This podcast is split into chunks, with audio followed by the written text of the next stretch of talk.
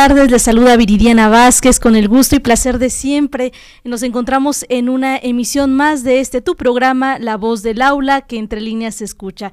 Precisamente el día de hoy, miércoles 12 de abril, pues vamos a estar abordando un tema bastante interesante. Recuerda que este programa pues tiene como finalidad traer temas relacionados con el desarrollo, psicología, un poco en relación también de desde esta perspectiva psicoanalítica que nos permitan un poco reconocer aquellas situaciones que son focos de alarma, situaciones que es importante problematizar para dar una oportuna intervención. Y bueno, el día de hoy no es la excepción, ya que estaremos tratando un tema que pues precisamente tiene que ver bastante con, con, el desarrollo. Así que antes de iniciar también te invitamos a enviarnos un WhatsApp al número 238-211-3140 y también pedirnos tu canción.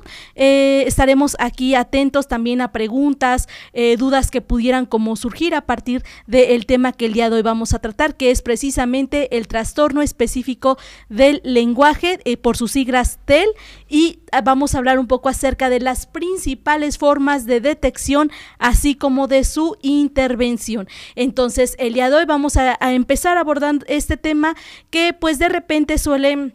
Eh, ser un tema eh, eh, importante tanto para el desarrollo de niños, pero también en el dentro del contexto familiar y sin duda dentro del contexto escolar, porque muchas veces nos encontramos con dificultades que van apareciendo en el desarrollo, pero son espacios fuera del, del, mm, del, espacio familiar donde nos logramos dar cuenta de algunas situaciones importantes. Eh, muchas veces se ha tenido como este mito y por ahí quisiéramos iniciar respecto a que si existen retrasos en el desarrollo eh, del lenguaje, muchas veces se piensa que con el tiempo se van a ir corrigiendo y muy probablemente hay aspectos que en efecto son así, que gracias a la estimulación que se da dentro de casa o gracias a la estimulación que se suele dar también incluso eh, dentro de los espacios escolares, pues el desarrollo se va viendo favorecido y por lo tanto es un tipo de problemática que no afecta en el desarrollo posterior.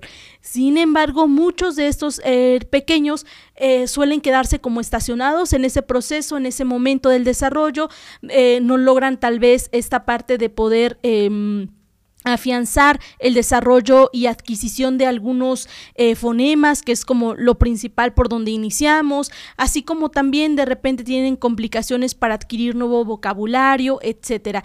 Y son situaciones que sí se van guardando, es decir, que se van como añadiendo al desarrollo y que posteriormente vemos dificultades, tal vez, no sé si les ha tocado un poco observar esa parte, como dificultades a nivel de la comprensión, dificultades a nivel de las eh, matemáticas, dificultades dificultades en relación a los movimientos corporales tanto finos como gruesos y parecería que no tienen relación con nada del desarrollo inicial, pero la verdad de las cosas es que muchas veces sí se encuentra cierta relación. Eh, no es como causa y efecto, porque así no funciona esto. Sin embargo, sí nos encontramos que niños que presentan dificultades de manera temprana para poder generar em, tal vez el desarrollo de algunos fonemas, eh, posteriormente de algunas palabras, finalmente de algunas frases y con ello comenzar a tener una, eh, una conversación con alguien más, son niños que más adelante comienzan a tener otro tipo de dificultades. Y es que déjame decirte que el lenguaje es un, una función eh, cognitiva superior Em, importantísima en el desarrollo de otras funciones. Por ejemplo, en la comprensión a veces también está relacionada con la lateralidad, la madurez del cerebro también, así como también elementos relacionados con la noción de número, la noción de espacio, de tiempo, etcétera. Entonces, más adelante ya lo vemos, o sea, cuando los eh, pequeños ya van tal vez a finales de la primaria, o cuando se encuentran en la secundaria. Sin embargo, son dificultades que sí tuvieron como ciertos inicios Em, cuando los niños eran pequeños y comenzaban con algunas dificultades. Entonces, uno de ellos, quiero decirte que este trastorno eh, específico del lenguaje, que por sus siglas decíamos en español es este, este, este, tipo de trastorno se encuentra dentro de los trastornos que se consideran del neurodesarrollo. Sin embargo, dentro del lenguaje no es, no es el único. Hay eh, trastornos que tienen que ver con el trastorno fonológico, el pragmático, así como incluso encontramos la que más comúnmente es conocido como tartamudez. Em, aunque también existen otros tipos de dificultades en el lenguaje. Sin embargo, el día de hoy hemos querido hacerle un espacio pues precisamente a este trastorno, porque mm, este trastorno muchas veces se llega como a, mm, minimizar, eh, sobre todo en los inicios del desarrollo, eh, considerando que tal vez pudiera ser algo que pues eh, no necesita ningún tipo de intervención, que poco a poco yo, yo he encontrado discursos de padres de familia, también de abuelos, de familiares cercanos que dicen, bueno, pero es que mm, no sé, yo también tuve problemas para poder hablar, pero a los cinco años ya lo logré.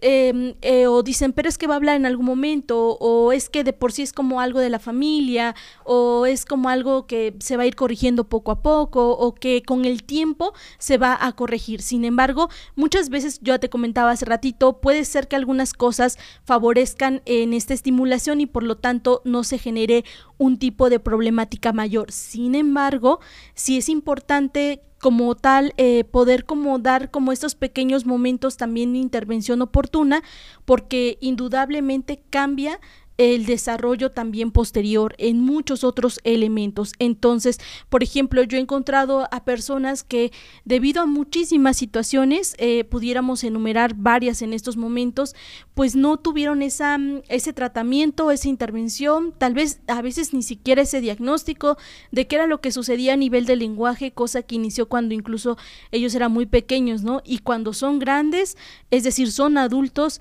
sigue persistiendo dicho problema y por lo tanto eh, va afectando en otras esferas de la vida, por ejemplo, a nivel emocional, porque las complicaciones en el lenguaje a veces son tan evidentes que pues las personas suelen hacer un trato inadecuado sobre eh, estas dificultades y por lo tanto muchas situaciones se van complicando, además de que entre ellas se encuentran también dificultades a nivel de lo escolar. Eh, este trastorno que te comentaba que se llama trastorno específico del lenguaje, es un trastorno eh, dentro de la comunicación que va a interferir en el desarrollo de las habilidades del lenguaje en niños que no tienen eh, pérdida de audición o una discapacidad intelectual, porque si tal caso fuera, pues entonces estas dificultades en la comunicación se explican mejor por eso a que por una, un trastorno específico del lenguaje. Este trastorno eh, específico del lenguaje puede afectar el habla, así como también la capacidad para escuchar y más adelante la lectura y la escritura de los niños. También a este trastorno tal vez lo has escuchado más comúnmente como trastorno del desarrollo del lenguaje o retraso del desarrollo o a veces también se le comenta como disfasia del desarrollo.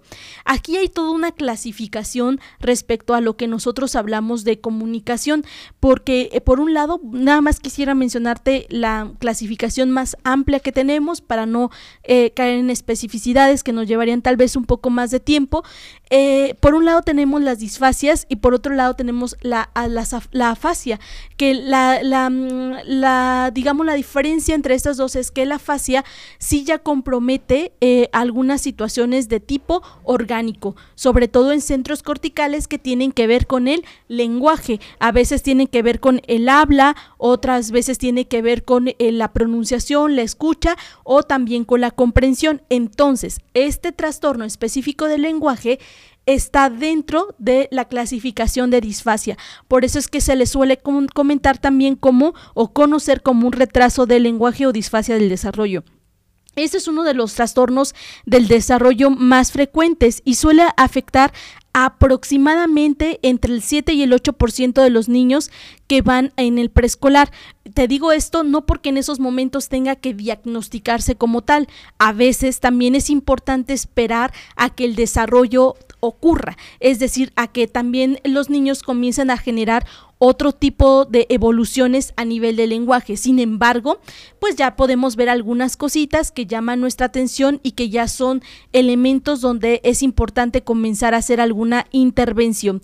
Por lo general, los efectos de ese trastorno también suelen continuar en la edad adulta. Por eso es lo importante de hacer una intervención oportuna porque más adelante si ya pudiera generar algún tipo de compromiso orgánico que pudiera afectar en otras áreas del desarrollo, como lo es el aprendizaje, por ejemplo.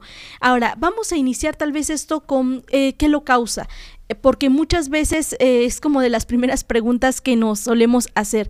Actualmente, como en muchos de los trastornos que se encuentran dentro de nuestra clasificación eh, que está contenida en el Manual Diagnóstico y Estadístico de Enfermedades Mentales, a este trastorno eh, también se desconoce un poco la causa.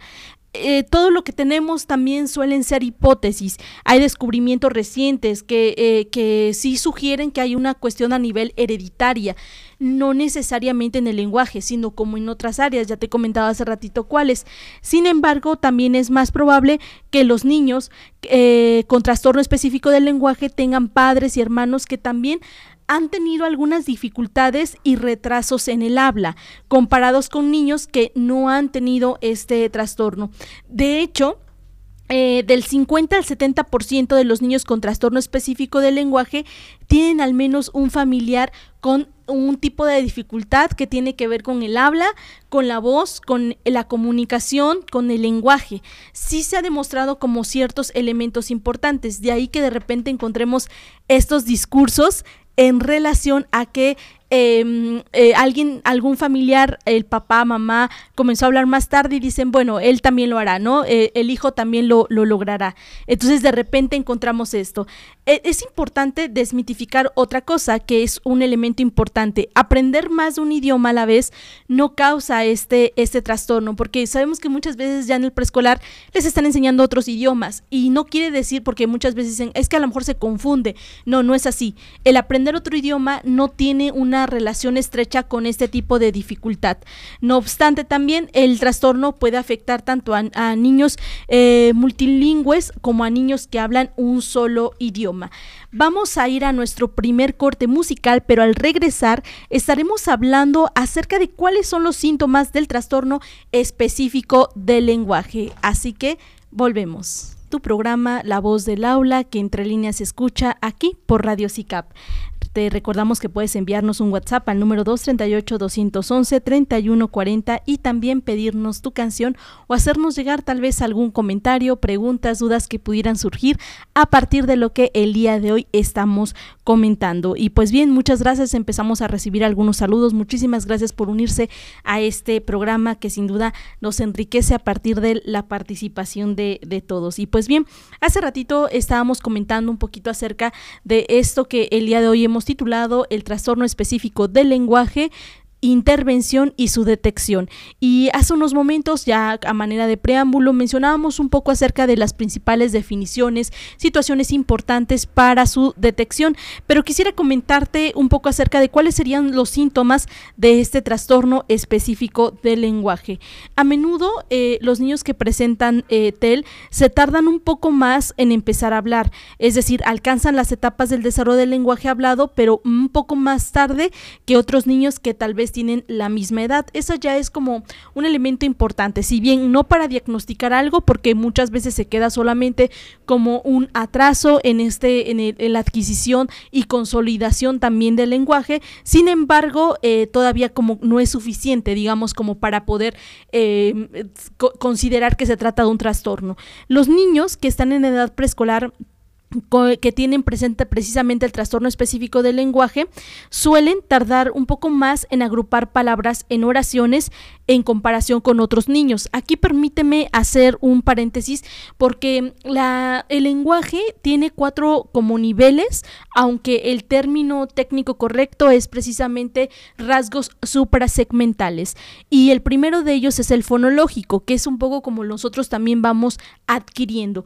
Eh, el primero de ellos es el fonológico, que solamente son puros sonidos, precisamente de los fonemas que nosotros como mexicanos y en este caso como poblanos tenemos tenemos 19 eh, fonemas consonánticos y 5 vocálicos. Entonces, así es como se agrupa el lenguaje en nosotros obviamente depende un poco también de cada región. En el sur de nuestro país es diferente, así como en el norte y obviamente de cada uno de los países. Eh, el segundo nivel es el precisamente el sintáctico, que eh, el semántico, perdón, que es precisamente cuando estos sonidos se agrupan para lograr una palabra. El tercero es morfosintáctico, donde ya podemos a partir de las palabras comenzar a agrupar, eh, comenzar a agruparlas precisamente para lograr frases y finalmente el pragmático que ya se define como el uso social del lenguaje. Entonces, todos estos niveles son niveles que en un atraso en el desarrollo, pues obviamente se van viendo afectados la consecución de cada uno de ellos, su adquisición, su consolidación, en general el desarrollo. También es importante que eh, considerar que eh, los niños que presentan, sobre todo te estoy comentando de niños, porque son esas edades donde nosotros podemos como lograr eh, ver que existen algunas dificultades y por lo tanto hacer una detección oportuna. Y es precisamente que eh, los niños tienen dificultades para aprender nuevas palabras y poder conversar. Es decir, gracias a que poco a poco van escuchando algunos de, algunas de estas palabras, eh, normalmente el ser humano las va adquiriendo. A veces no es que las pronuncie, pero sí las entiende, que es un poco lo que nos pasa tal vez cuando estamos aprendiendo un segundo idioma. Entonces, tal vez no es que inmediatamente ya lo hablemos, pero si, no si nos los dicen, como que si hay palabras que aunque no ocupamos, las logramos entender. Así es como un poco se va eh, armando esto que nosotros eh, consideramos como lenguaje y también obviamente el vocabulario. Sin embargo, estos niños sí presentan dificultades que aunque han escuchado esas palabras, han hecho alguna imitación de esas palabras, más adelante les cuesta utilizarlas en algunas frases, así como también tienen dificultades para seguir instrucciones. Pero aquí quiero decirte lo siguiente, no porque sean, eh, no porque no quieran, es decir, no es que le dijimos em, trae una silla y que no lo hace no porque no quiera, sino porque en realidad no entiende bien la palabra que se le está diciendo. Entonces muchas veces no lo hacen porque no se logra una adecuada comprensión. Y bueno, aquí también quisiera hacer un segundo paréntesis porque es importante que ante estas eh, dificultades que encontramos en el lenguaje, así como también lo hemos eh, mencionado en otros momentos eh, en este programa, em, cuando hablamos de enuresis, por ejemplo, es importante que antes de, considerar que se trata de una situación a nivel emocional o psicológica, es importante que se hayan hecho estudios a nivel de lo médico, es decir, que nos pudiera descartar alguna situación orgánica. Entonces, eh, al día de hoy es importante que en estas cuestiones del trastorno específico del lenguaje o de cualquier otra cuestión que tenga que ver con el lenguaje, sí es importante que primero se hayan hecho estudios que descarten alguna otra complicación orgánica.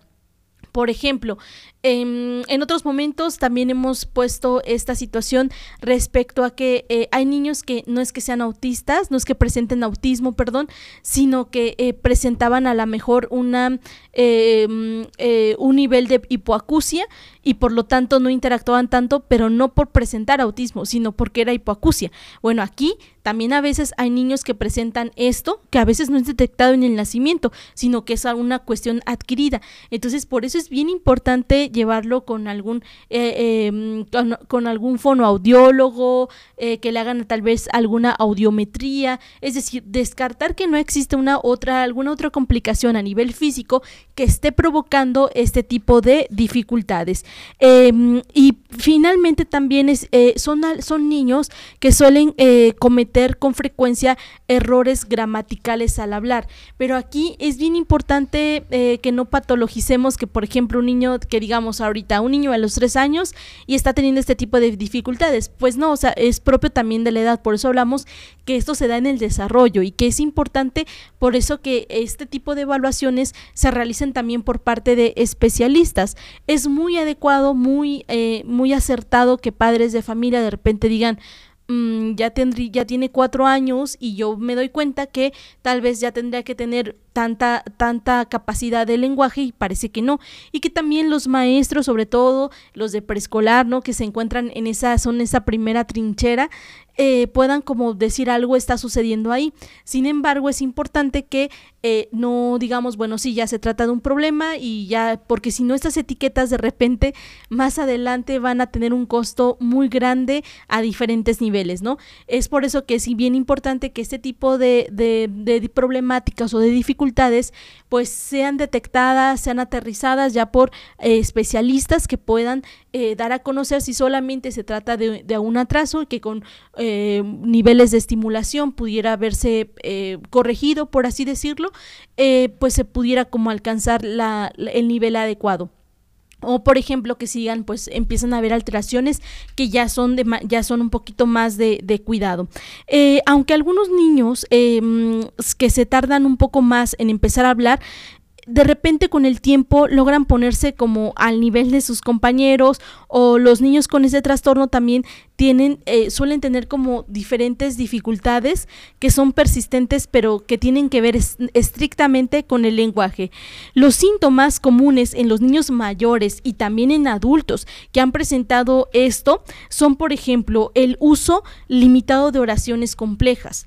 Es decir, muchos niños a lo mejor a, los cuatro años ya tienen como palabras ya mucho más estructuradas, ya logran oraciones, etcétera, y de repente encontramos que estos niños pues tal vez presentan dificultades en esta estructuración, dificultades para encontrar las palabras correctas, dificultades para entender un lenguaje figurado. Eh, más adelante, cuando ya están en proceso escolar a nivel de la lectura, pues presentan estas dificultades, así como pues suelen presentar una y una escritura un poco desorganizada, que muchas veces por eso es que esto suele confundirse con el trastorno específico del aprendizaje, por su sigla sería TEA, que es la dislexia mejor conocida como dislexia, pero bueno, que actualmente sabemos que es un trastorno específico del lenguaje, también presentan ese tipo de dificultades o errores gramaticales y, y, eh, errores a nivel de la ortografía y que son como que de manera frecuente. Es importante por eso, si te das cuenta muchas de estas cosas, si las vamos como diagnosticando, no sé, vamos a decir a los cuatro años, pues es obvio que, no sé, medio grupo de segundo de preescolar nos va a salir con esto. Por eso es bien importante que nosotros vemos que hay un atraso, pero antes de poder emitir algún juicio, en este caso sería un diagnóstico y decir si ya se trata de alguna problemática severa, es bien importante que podamos acudir con especialistas que nos ayuden a reconocer un poquito cómo va este nivel de lenguaje. Ahora vamos a pasar a otro elemento bien importante que tiene que ver con cómo se diagnostica este trastorno, el trastorno específico del lenguaje. Eh, a veces quiero decirte que la sospecha suele venir de pediatras, sobre todo médicos tal vez, pues suele mucho también venir de maestros eh, o de papás eh, que también de repente suelen darse cuenta, sobre todo porque han tenido tal vez ya otros hijos y ven de repente que el desarrollo como que no está sucediendo al parejo que los demás. Em, ante, estas, ante esta sospecha es importante que un profesional capacitado para evaluar y tratar a las personas con problemas de habla o de lenguaje puedan hacer una evaluación respecto a las habilidades lingüísticas del niño, porque em, de repente si solamente nos quedamos em, a mí me ha tocado de repente eh, ver que hay niños que tal vez tienen dificultades en la pronunciación de la, de la R, ¿no? Y entonces dicen, bueno, pero es que eh, a los cuatro años como, como que todos comienzan a, presentar como esta angustia de no, es que tiene problemas. En realidad la R es el último fonema que se consolida y que, que se adquiere, que está en desarrollo y que se consolida. Tenemos el, la última oportunidad por ahí de los seis años. Entonces, si bien no es como me voy a esperar hasta los siete años para saber si sí o no tengo que comenzar a intervenir en eso, no se trata de eso, pero tampoco patologizar que a los cuatro años el niño ya está presentando un problema severo, porque en este caso tal vez necesitaríamos esperar un poquito más respecto a esta, a esta parte. Eh, el tipo de evaluación, quiero comentar que va a depender mucho de la edad del niño y de las eh, preocupaciones que dieron origen a la evaluación. Por lo que en general una evaluación normalmente eh, va a iniciar tal vez por observaciones, eh, tanto dentro de los contextos tal vez familiares, sociales o sobre todo dentro de la escuela. Hay entrevistas que se suelen hacer a maestros y también a padres de familia y también se evalúa, eso es bien importante porque muchas veces se suele dejar de lado la capacidad de aprendizaje del niño.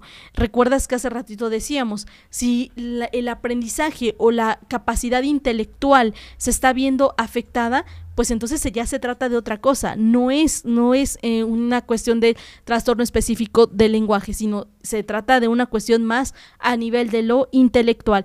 Así como también es importante usar pruebas estandarizadas sobre el desempeño actual del lenguaje y que sobre todo pues pueda evaluar estos rasgos que hace ratito te estaba eh, comentando. Todas estas herramientas van a permitir que un especialista en el, en el lenguaje pues pueda comparar las habilidades eh, eh, que tiene el niño en estas, en estas áreas con la de sus compañeros de la misma edad y que pueda identificar las dificultades específicas y pueda planificar posibles objetivos del tratamiento. Porque muchas veces tal vez es bueno no se trata de un retraso simple del desarrollo del lenguaje lo cual también existe y por lo tanto con ciertas eh, intervenciones a nivel de la estimulación. A veces no necesariamente directas, terapéuticamente hablando con un niño, sino que las lleva a cabo un maestro o las lleva a cabo la familia, suelen corregirse y alcanzar un desarrollo óptimo. Vamos a ir a nuestro siguiente corte musical y al volver vamos a estar hablando acerca de si es lo mismo el trastorno específico del lenguaje que un problema de aprendizaje.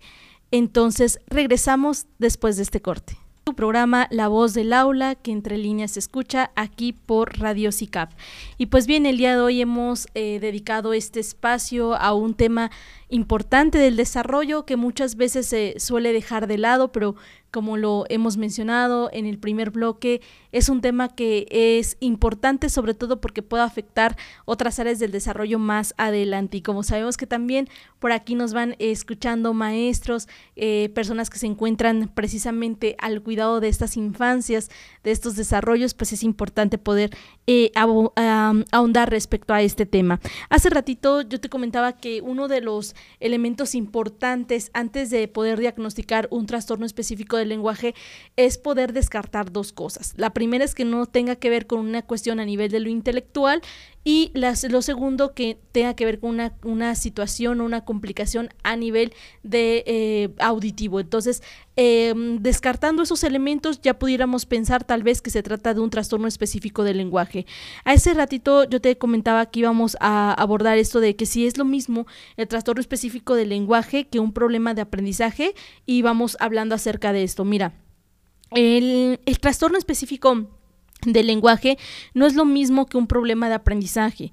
Sin embargo, sí es un factor de riesgo para los problemas de aprendizaje. Un problema de aprendizaje pudo haberse sí gestado eh, en los inicios y sí pudo haber tenido un poquito esta génesis en las dificultades del lenguaje que tuvieron en los primeros momentos del desarrollo, ya que tener dificultades con las habilidades básicas del lenguaje pues afecta el desempeño en el aula. Esto significa que los niños con trastorno específico del lenguaje tienen una mayor probabilidad de que se les diagnostique un problema de aprendizaje que los niños que no tienen este trastorno. Por ejemplo, te preguntarás, ¿en qué afectaría eh, más adelante el tener un problema en el lenguaje, más adelante qué, qué causas o qué, perdón, qué situaciones complicaría. Bueno, uno de ellos sería la comprensión, las matemáticas, la noción de espacio y tiempo, los movimientos corporales, tantos finos como gruesos, la cuestión de la noción de número y por lo tanto las matemáticas, la lectura, la escritura, etcétera. Puede ser que se presenten en alguno de estas áreas o en varias. Estos niños también pueden tener dificultades para traducir las letras en sonidos que puedan pues llevarlos a leer. Sus habilidades de escritura pueden verse debilitadas por errores gramaticales, un vocabulario también limitado y problemas, como te mencionaba hace ratito, de comprensión y de organización de pensamientos en oraciones coherentes. Las dificultades con la comprensión del lenguaje pueden presentar, representar un reto para resolver eh, problemas en matemáticas más adelante.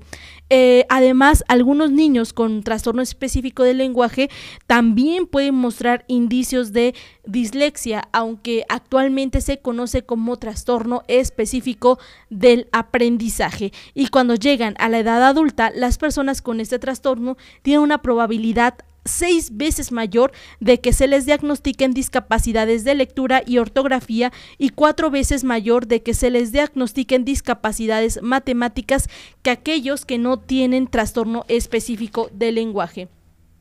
Ahora bien, ante esto te preguntarás si esto dura toda la vida, sobre todo porque estamos hablando de una situación precisamente de trastorno. Quiero mencionarte que el trastorno específico del lenguaje eh, te decía hace ratito, es un trastorno del desarrollo, lo que significa que sus síntomas aparecen pues por primera vez en la infancia. Esto no quiere decir que el problema desaparece a medida que los niños crecen. Al contrario, es probable que el problema que es evidente en la primera infancia continúe pero cambia con el desarrollo del niño. Mira, por ejemplo, un niño pequeño con ese trastorno tal vez use oraciones no gramaticales en la conversación, mientras que un adulto joven con el trastorno podría evitar el uso de oraciones complejas en las conversaciones y pues posiblemente tenga dificultad para producir una, eh, una escritura clara, concisa, bien organizada y precisa en términos gramaticales. Es decir, tal vez ya no lo va, es muy evidente durante la infancia, porque pues existen elementos tal vez de comparación, niveles como de adquisición que ya se deberían de tener, pero va cambiando, es decir, va, va mutando. Mientras la persona va creciendo, va avanzando en el desarrollo, esto también va generando ciertas mutaciones y va, se, se va presentando de manera diferente también más adelante. Entonces, em, más adelante a veces ya no es tan, tan evidente porque eh, se han encontrado formas de un poco evadir estas dificultades, no de no hacerlas tan evidentes, eh, propios atajos que las personas logran para poder eh, pronunciar algunas cosas, sin embargo, sí van persistiendo esto, por eso de ahí la importancia de hacer una detección y una intervención oportuna. El tratamiento temprano, a lo cual siempre, siempre vamos nosotros a, apostarle a esto, ese tratamiento temprano durante los años preescolares, indudablemente puede mejorar las habilidades de muchos niños con retrasos en el lenguaje, entre ellos aquellos con trastorno específico del lenguaje. Es decir, una estimulación a este nivel nunca está por demás. Es decir, muchas veces a la, aquí no es como esto de, bueno, se va a sobreestimular, no es así. En este en los casos del lenguaje, así como también de otras áreas del desarrollo común a estas, eh, el hecho de que se, logren como estimulaciones nunca va a estar, digamos, como que por demás en el desarrollo. Al contrario, puede beneficiar, puede generar elementos de prevención. Em, precisamente eh, es probable que algunos niños que ingresan al preescolar con eh, retrasos tal vez considerables en el lenguaje sigan teniendo problemas, pero ellos e incluso niños aún mayores todavía pueden beneficiarse de este tratamiento. Muchos adultos, por ejemplo, van desarrollando estrategias para controlar los síntomas del trastorno específico del lenguaje y esto indudablemente mejora tanto en su vida social, familiar, en la vida laboral diaria. Y a mí me ha tocado, por ejemplo, si hacer intervenciones tal vez con personas obviamente ya adultas y ante esta situación eh, sí mejora la calidad de vida en muchos sentidos. Entonces em, es más complicado. Siempre, siempre el tratamiento va a ser más costoso a muchos niveles de, de energía, de tiempo, de esfuerzo, de económicamente, etcétera, que cuando podemos hacer una intervención muchísimo más temprana. Pero lo comento porque al día de hoy yo sé que también pueden existir personas que nos estén escuchando y que están teniendo este tipo de dificultades y que digan, bueno, yo no porque, no sé, ya tengo 30 años, nunca es tarde para esto. Una intervención siempre va a favorecer a diferentes niveles, al menos en lo que respecta al trastorno específico del lenguaje o a cualquier otro tipo de dificultades en esta, en esta área. Ahora bien, a lo mejor a este punto va a surgir la pregunta sobre qué tratamientos están disponibles para el trastorno específico del lenguaje. Mira, un especialista en habla, en lenguaje, en comunicación, debidamente también acreditado, es quien en general suele eh, tratar este tipo de dificultades. El tratamiento muchas veces incluye intervenciones o recomendaciones para el contexto familiar indudablemente intervenciones en la escuela, que son los maestros eh, frente a grupo quienes también pueden apoyar en estos aspectos, así como también existen eh, clínicas que, que, ayudan mucho en esto que están solamente para los problemas que tienen que ver con el lenguaje. Y bueno, especialistas de, que, que tienen eh, precisa, pueden ser tal vez algunos em, educadores especiales, pero con esta especialización. En nuestro país también contamos con, con especialistas así, o sea, son terapeutas del lenguaje, eh, es decir, su carrera universitaria es esto, también psicólogos, tal, sobre todo psicólogos tal vez clínicos o educativos con especialidades en este tipo de intervenciones y pues algunos otros audiólogos, em, algunos otros em, terapeutas que están certificados precisamente en esto. Lo idóneo es identificar y tratar a estos eh, niños con eh, trastorno específico del lenguaje en una edad temprana pero también las personas pueden responder bien independientemente de la edad en la que comiencen el tratamiento. Obviamente, fíjate, el, el desarrollo, imagina que es como Mm, como una, una masa, una, una, plastilina de estas que cuando las abres pues están súper eh, moldeables, suavecitas, eh, súper flexibles, etcétera. O sea, son bastante eh, manipulables, ¿no? Sin embargo, ¿qué pasa cuando esa masa o esa plastilina, plastilina, perdón, la dejas un poco de tiempo tal vez afuera? como que se empieza a, secar, ¿no? Y se empieza a poner duro. Y después ya es, si tienes, sí hay formas tal vez de manipularla, pero vas a tener que calentarla más, vas a tener que hacer más movimientos rotativos, vas a tener que amasarla más tiempo. Es decir, sí hay posibilidad de cambio. A eso, es a eso me refiero. Hay posibilidad de cambio, sin embargo, en una, en una plastilina recién abierta con poquitos días de uso, pues obviamente es muchísimo más sencillo, más rápido, menos costoso a diferentes niveles que una masa que ya lleva un tiempo ahí afuera y que pues hay que hacer más cosas para volver a hacerla más, eh, eh, em, más moldeable, más flexible, em, que se pueda hacer algo, algo con ella. Sin embargo, siempre es posible y eso es lo que para mí es importante que, que se pueda escuchar. Eh, eh, es, es, bien importante entender que el tratamiento pues también va a depender de la edad y de las necesidades de cada persona. Aquí quisiera hacer un tercer paréntesis en esta emisión porque de repente, por ejemplo, hay niños, es como un poco lo que pasa cuando enfermamos, no sé, de tos, de gripa y nos da eh, temperatura hay mamás que se pasan como que entre ellas la receta, ¿no? Y le dicen, ah, pues yo le di tal, tal medicamento y se le quitó. Y, y, tal, y así lo mismo encontramos con problemas en el lenguaje, ¿no? Tal vez un niño, pues si fue a, a, a, tratamiento, si fue a terapia de lenguaje, si estuvo en ese tipo de intervención y pues conoce a alguna mamá también ahí en el preescolar o en la primaria o la vecina o la comadre que también tiene como un niño o una niña que presenta tales dificultades y le dice, pues mira, a mí me mandaron a hacer esto y como que le pasa los ejercicios, ¿no? De pues tú también haces eso.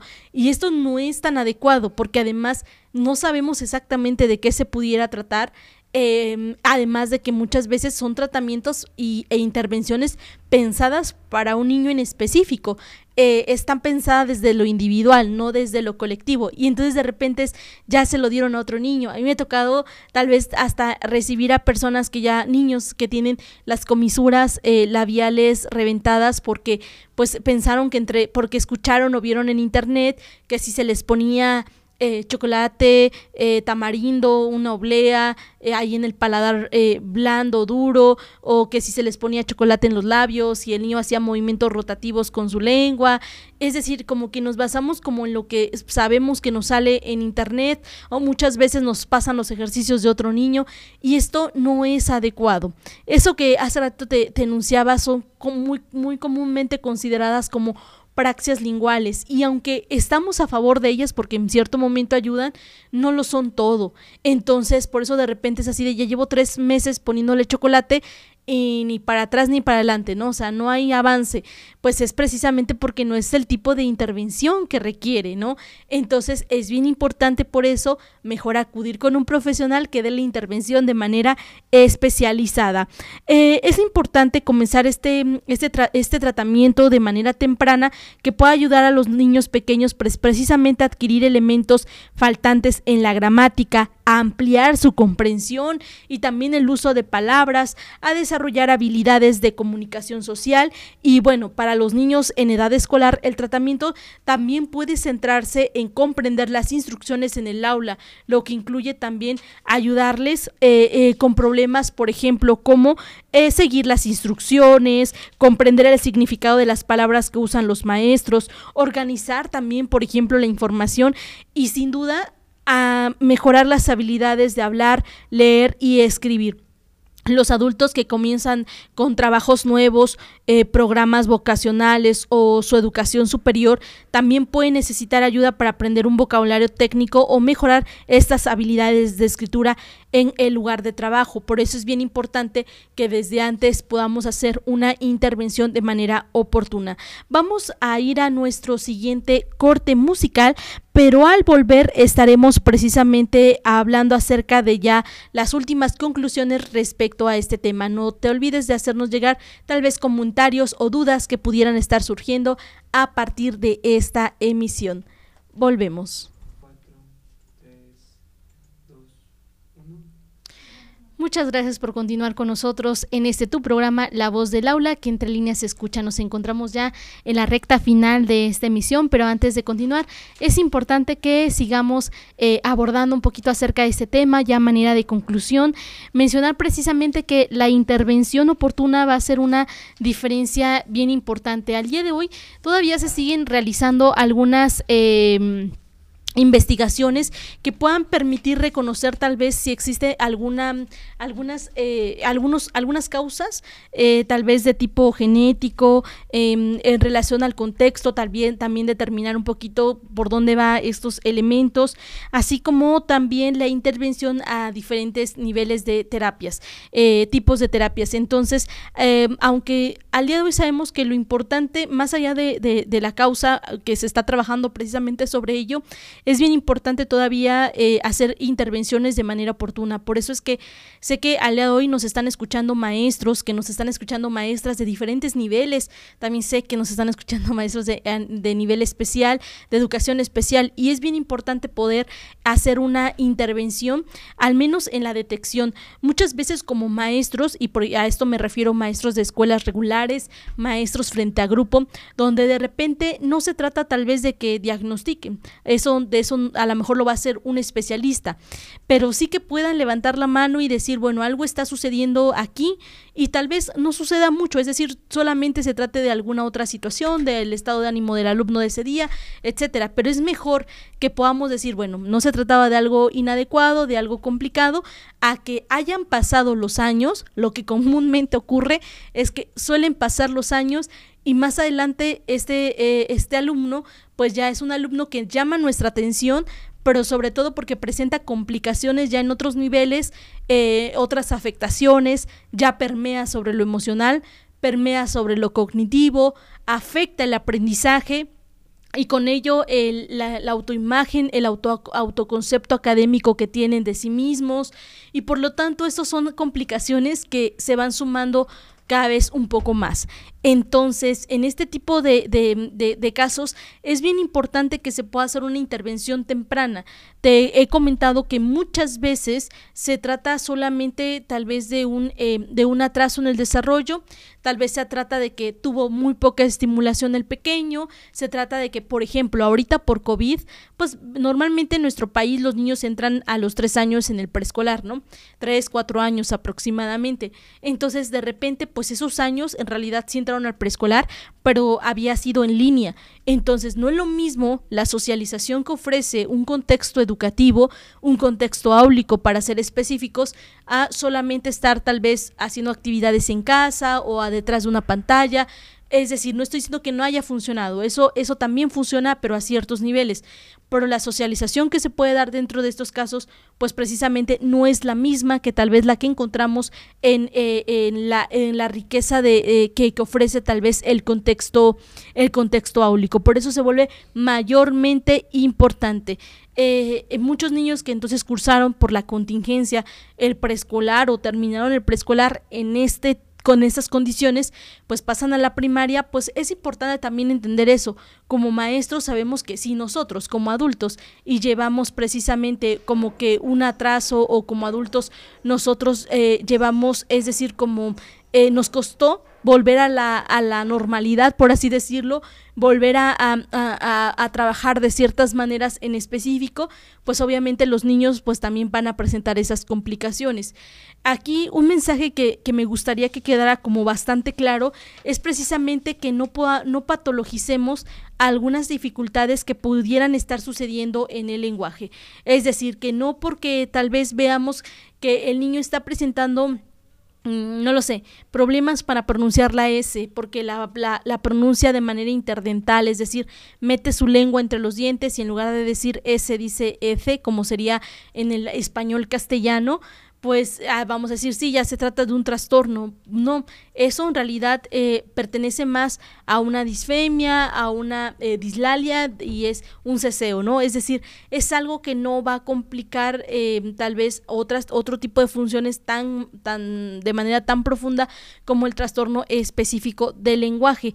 Entonces, ni que, ni caigamos también en esta situación de decir todo lo, todo, cualquier niño que tenga problemas en tal pronunciación ya se trata de un trastorno, como tampoco caer en el otro polo en el que vemos que sí están existiendo problemas complicados y dejemos, los dejemos pasar.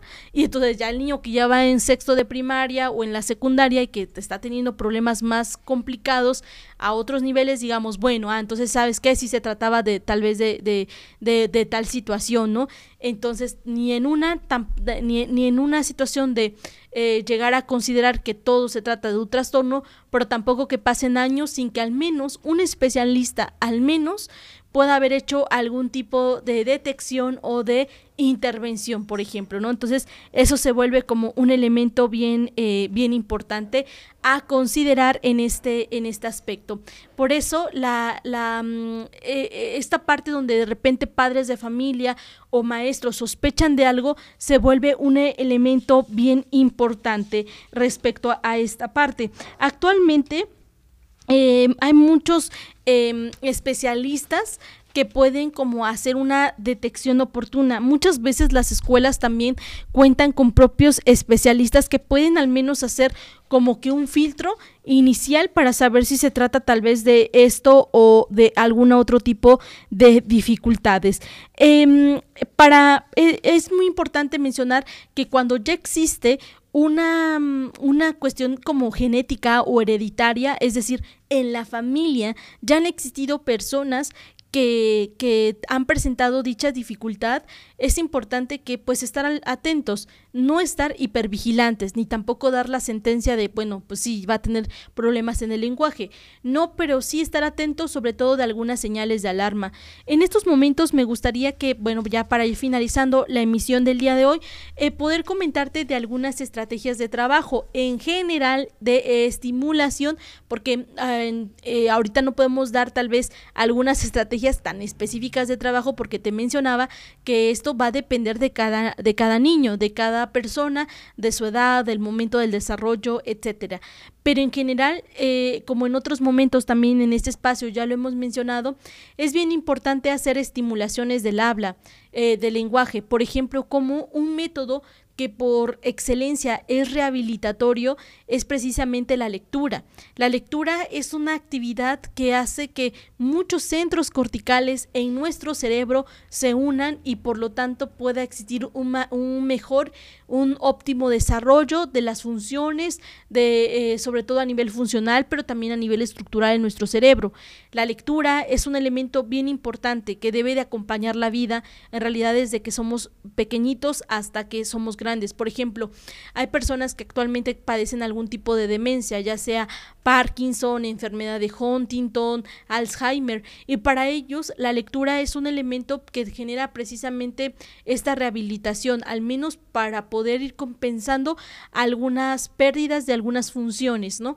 Sin embargo, la lectura por sí misma es un, eh, es un método que nos ayuda a tener una mayor comprensión, eh, una, una mejores capacidades en la lectura, mejores capacidades en la escritura, mejores capacidades en el habla, mayor vocabulario, mayor capacidad de comprensión, mayor capacidad de atención, de razonamiento visual y también de razonamiento auditivo, mayor capacidad eh, de atención focalizada, pero también de la atención sostenida, mayor creatividad. Y aquí te preguntarás por qué en, esta parte de la creatividad lo, mencionamos como un aspecto importante, porque se ha encontrado que las personas mayormente resilientes son personas que son más creativas. ¿Qué quiere decir esto? Un niño que ha sido estimulado de esta manera y que por lo tanto ha desarrollado la capacidad de creatividad cuando tiene una dificultad le encuentra tal vez o ya tiene al menos dos, tres, cuatro, cinco soluciones y que si una no, no funciona pues ya tiene una reserva de otros, ¿no? Para un niño con escasa eh, capacidad de creatividad pues de repente solamente tiene una solución y si esa ya no funcionó pues el mundo ya se le vino encima, ¿no? Porque no hay otras alternativas. Entonces, la creatividad, además de que favorece en muchas otras funciones, también otro, otro elemento bien importante a trabajar que me gustaría mencionarte es precisamente la lateralidad. La lateralidad, hay varios ejercicios que se llevan a cabo precisamente para poder favorecer la conexión eh, hemisférica la, eh, y que esto se va a traducir en un potenciamiento a nivel de las funciones cognitivas superiores. Entonces, son niños que además es importante mencionar que se convierten en adultos, que son eh, lectores ávidos y que por lo tanto les favorece también en muchos otros elementos, por ejemplo, la socialización, el autoconcepto, la las herramientas a nivel emocional, etcétera. Entonces, la, la, lateralidad también va a funcionar de la mano junto con la, con la lectura. Y bueno, espero que las, que lo, las recomendaciones que hemos dado pues puedan favorecer si existen dudas o preguntas, con mucho gusto las estaremos abordando em, en este programa y sino también más adelante en otros espacios. Y que lo, espero que lo que hayas escuchado haya sido de beneficio, al menos para poder hacer esto una detección oportuna, así como también una intervención temprana. Me ha dado mucho gusto compartir contigo durante estos 60 minutos y nos estamos viendo muy pronto en nuestra siguiente emisión. Mi nombre es Viridiana Vázquez y esta fue la emisión del programa La Voz del Aula que entre líneas se escucha aquí en Radio CICAP. Hasta la próxima.